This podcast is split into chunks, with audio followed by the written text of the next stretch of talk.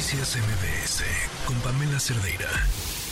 Nos acompaña Juan Carlos Anaya Castellanos, director de Grupo Consultor de Mercados Agrícolas. Gracias por estar aquí, Juan Carlos. Buenas tardes.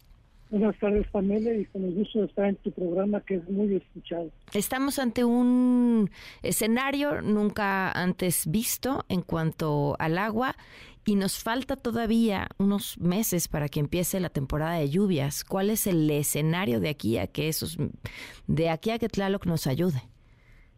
Mira, Pamela, actualmente de todas las entidades del país, desgraciadamente hay nueve entidades con más del 100% de sequía extrema principalmente Aguascalientes, Chihuahua, la Ciudad de México, Durango, Guanajuato, Hidalgo, Morelos, Querétaro y Sinaloa.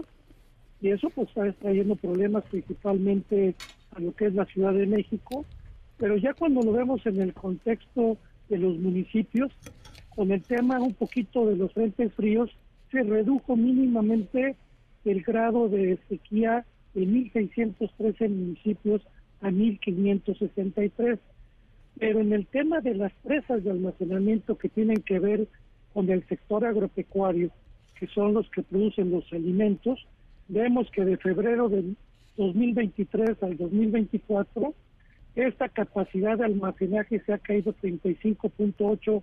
¿35.8?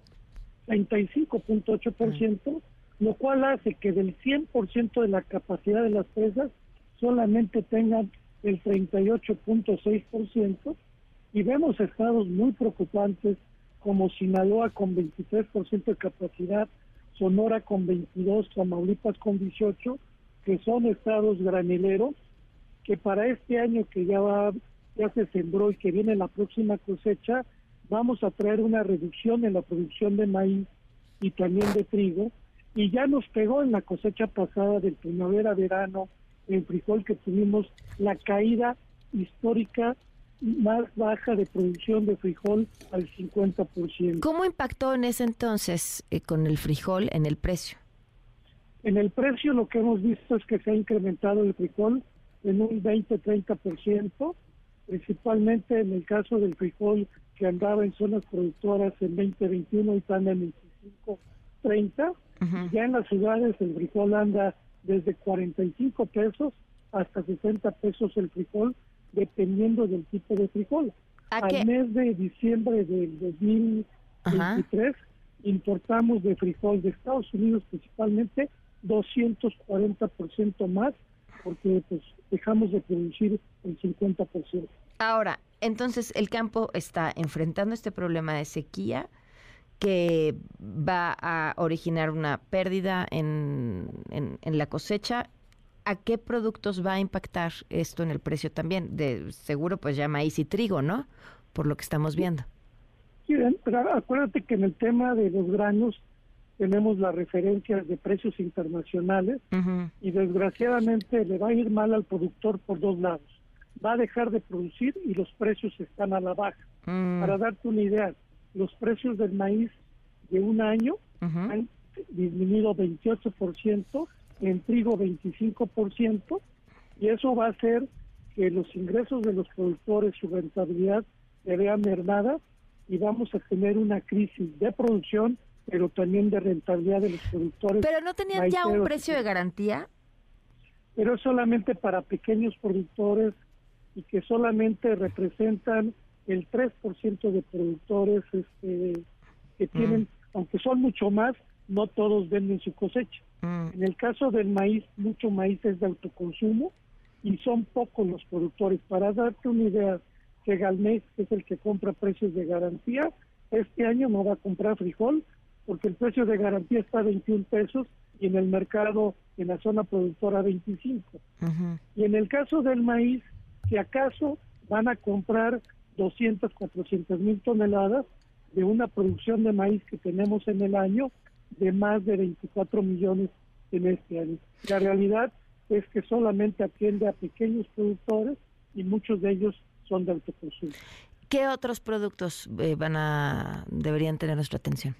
Bueno, aparte del frijol, hemos visto ahorita, eh, tuviste una entrevista, pues hemos visto los daños de las sequías, las heladas que han provocado que principalmente el mayor impacto en la canasta básica lo hemos tenido en frutas y hortalizas, donde de acuerdo a la inflación no subyacente de frutas y hortalizas ha subido en el año 22%, y así podemos ver el caso de la cebolla, que de año a año ha subido 135%, de 22 pesos en enero 23 a 53 pesos.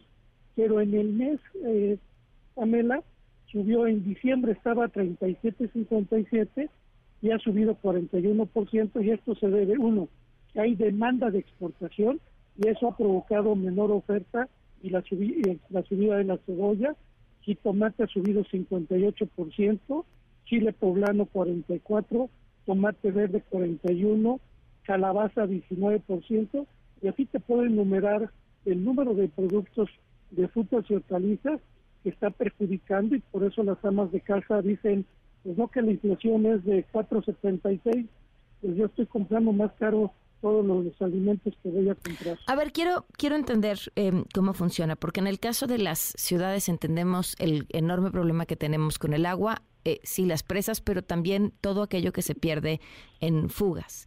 En el, en el caso del, del agro, ¿qué porcentaje obedece a un tema em, climático?